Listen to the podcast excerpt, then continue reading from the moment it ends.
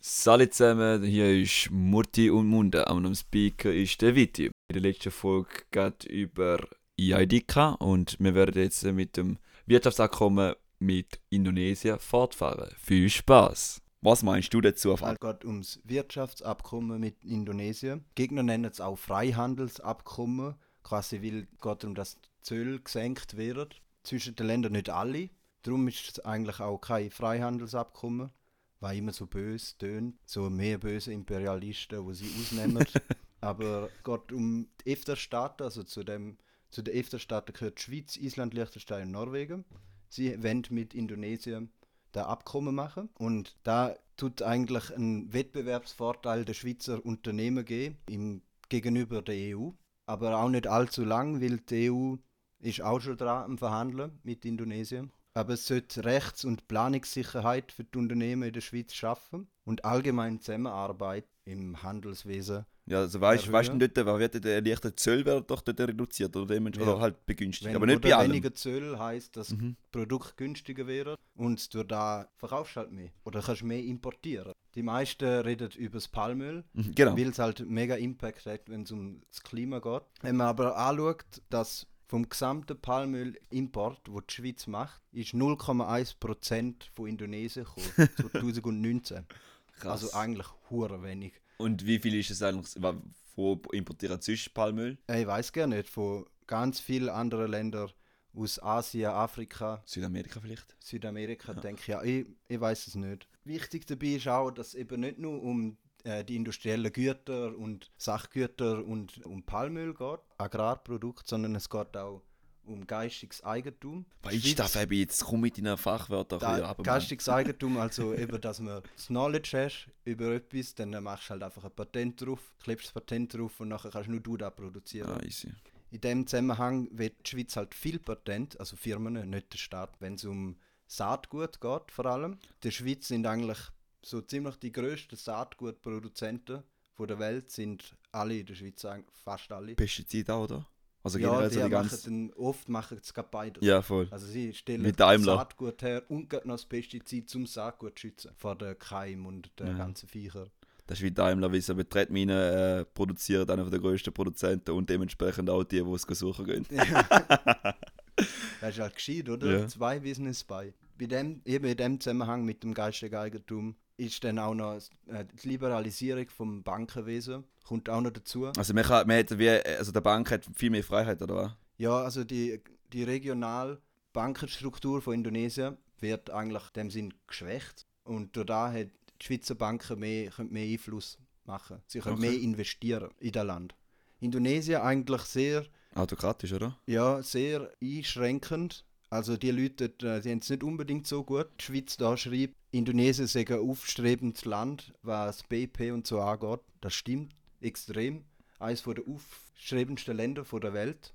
Okay. Also schon seit Jahren nimmt das Wachstum immer zu.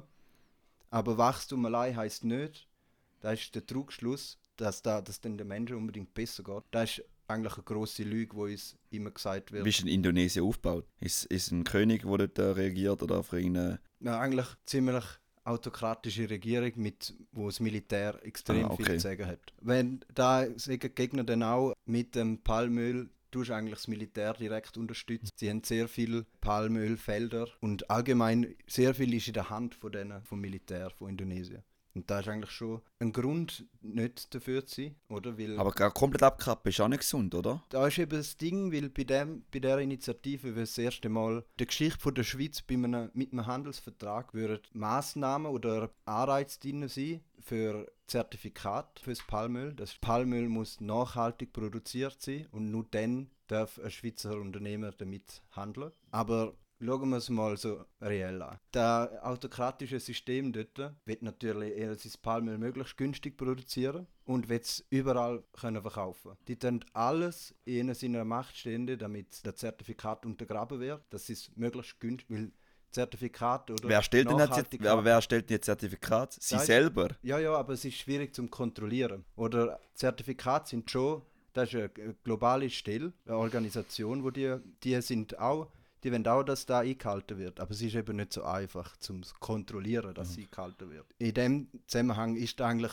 so eine theoretisches Argument, wo die Schweiz nimmt. Ja, es wäre das erste Mal wäre es drin, wo Mhm. man in der Gesetzgebung Ja. und dann kann man es auch für die Zukunft benutzen, was eigentlich wirklich auch so ist. Indonesien kann es dann auch, das sagen auch NGOs von Indonesien, sie könnten es dann auch benutzen im Zusammenhang mit der EU, Mhm. dass sie, wenn sie mit der EU verhandeln, genau da auch können bringen. Ja, schaut, mit der Schweiz haben wir Nachhaltigkeitsstandards drin, Ja. mit euch wenn wir da jetzt auch. So da wieder abklatschen, so gesagt, wieder Copy-Paste-mäßig in dem Sinn. Voll. Und da ist eigentlich schon ein gutes Argument. Und wegen dem sind auch, ist es nicht so, ist ähnlich wie bei der EID, dass Mhm. nicht alle traditionell Linke da- dagegen sind. Es sind sehr viele NGOs, wo es um soziale Steigerung geht, dass man den Menschen dort hilft. Also NGOs, wo es um Menschenrecht geht, die sind dafür. Also dafür bei die, die dann die Umwelt ein bisschen anschauen, eher dagegen. Ja, dort ähm, auch für Umwelt sind sie Mhm. zum Teil dafür. Ah, okay. Ja, es ist sehr gesplittet. Zum Mhm. Beispiel Public Eye, eine von der grössten. Früher hat sie Erklärung vom Bern geheißen. Die gehen einfach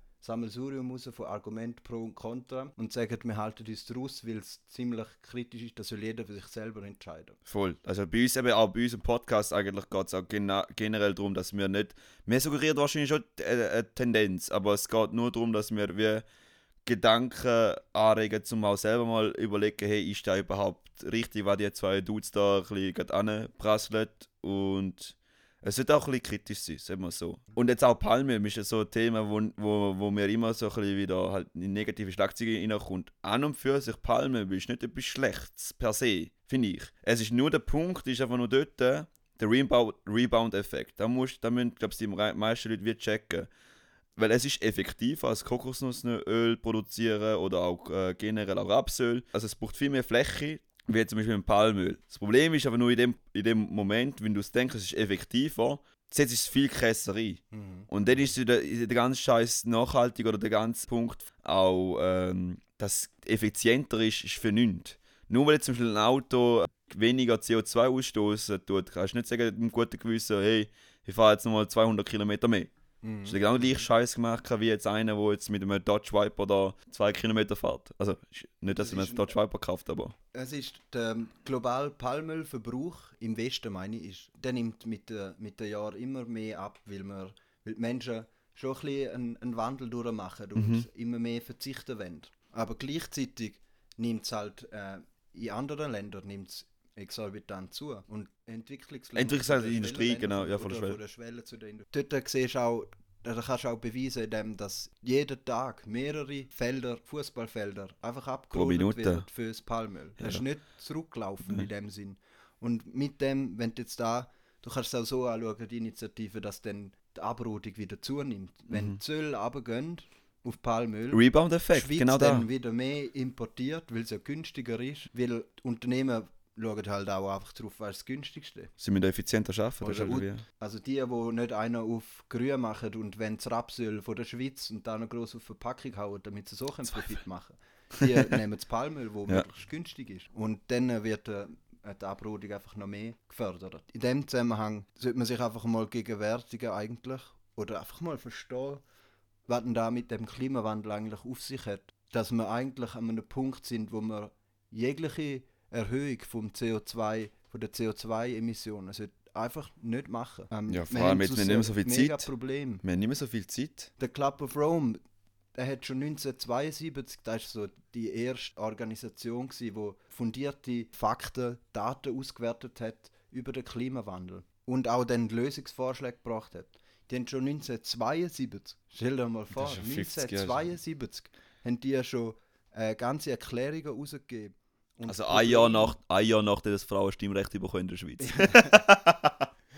oh Mann. Und ja, die, die haben uns die Hauptpunkte beschrieben, wo wir haben, war, dass der Klimawandel befürwortet. Die würde ich jetzt gerne mal erklären. Das ist Bevölkerungszunahme, Lebensmittelherstellung, wo eben auch das Palmöl drin gehört, äh, industrielle Produktion, Verwendung von äh, der begrenzten Ressourcen und Umweltverschmutzung. Und da gibt es zusammen ein Paket, wo uns extreme Probleme bereitet, wo wir jetzt vielleicht noch knapp 20 Jahre Zeit haben, um die positiven Rückkopplungen abzuwenden. Also ein, wie eine rote Linie, wenn man dort drüber schrittet, dann äh, können wir nie mehr zurück. Und der, die rote Linie ist nicht ein Politiker, wo kannst einen Konsens verhandeln so treffen wir uns halt in der Mitte, oder? Ein paar Nein. Jahre später. Das geht nicht. Das geht nicht. Wir müssen bis dann müssen wir es schaffen. Sonst steht eigentlich Zerstörung von der menschlichen Spezies voraus. Und darum finde ich, ist jetzt halt ein krass, dass wir jetzt gerade so in das Thema hineinkommen. Ja. da, also da ist ja wieso, dass gewisse Parteien dagegen sind, weil sie genau da wollen bekämpfen oder gewisse Leute dagegen sind. 1972 haben sie das gesagt und geändert. 2020 hat sich, haben gerade die letzte wieder eine Erklärung rausgegeben, rein gar nichts.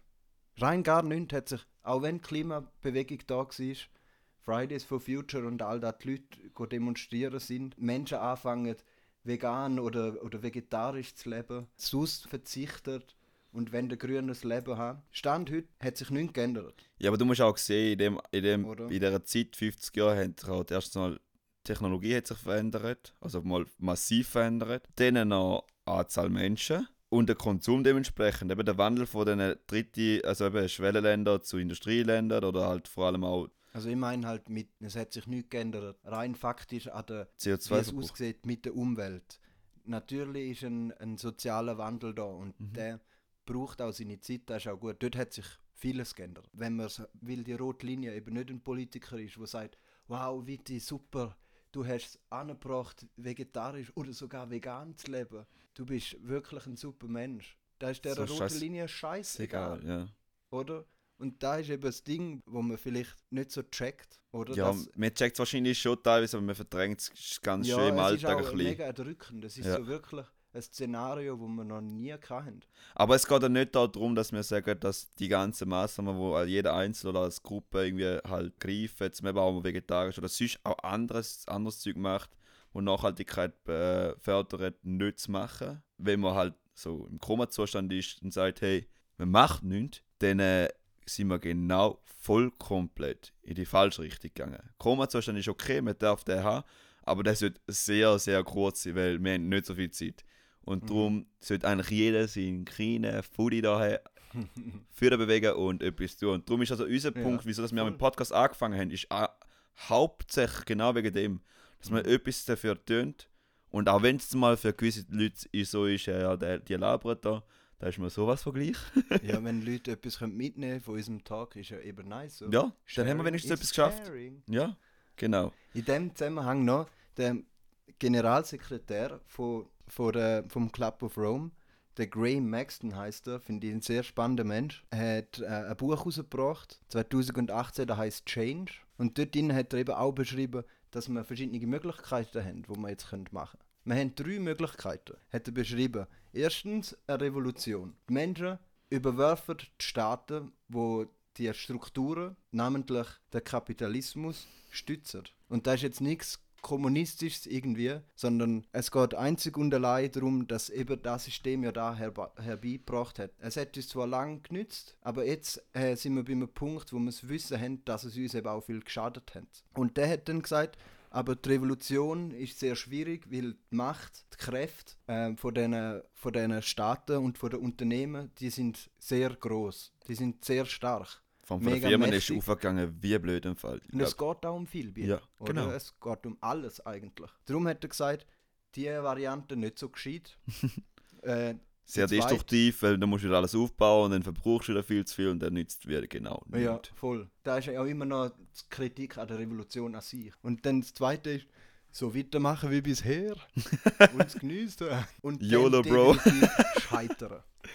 Scheitern. Dann definitiv scheitern, Genau. wenn man so weitermacht wie bisher. Ähm, und dann schaffen wir eine Hülle auf Erde, wo wir eigentlich noch mehrere Podcasts müssen darüber machen, um da, ne, wenn wir da noch alles reinpacken oder? Und das dritte ist, System von innen verändern. Von innen raus verändern, eigentlich kannst du es Reformen nennen. Damit hat man eine Chance. Man muss aber mutig sein und man muss Leute animieren, dass sie mitmachen. Es geht nur über die Anzahl der Menschen, die mitmachen. Und da die Kraft, die sich dort entfalten kann, die, ist, die kann riesig sein. Zudem auch noch hat jetzt der, der, der Ökonom, der Maxton vom Club of Rome gesagt, eigentlich sind wir bei einem Punkt, wo wir eine Art von Kriegsmentalität müssen. Wegkommen. Ja, tönt hure traurig, nicht? Aber er sagt, sonst schaffen wir es fast nicht, weil zu viele Menschen keine Lust haben drauf. Aber wenn man ihnen klar erklärt, mit vielleicht auch Film, ähm, mit, mit ihnen seiner Vorstellungskraft schafft. Was für eine Welt, dass man vorherrscht, wenn man nichts ändert. Ja, ist jetzt hure traurig geworden gegen den Schluss, aber ich wünsche trotzdem, also ich bin fertig und in dem Sinn eben, es gibt eigentlich nicht ein Ja oder Nein bei dieser Initiative für, für das Wirtschaftsabkommen mit Indonesien. Es ist mehr, da muss jeder für sich selber entscheiden, was das für ihn überwiegt, welchen Weg das er will gehen. In dem Sinn, einen schönen Abend.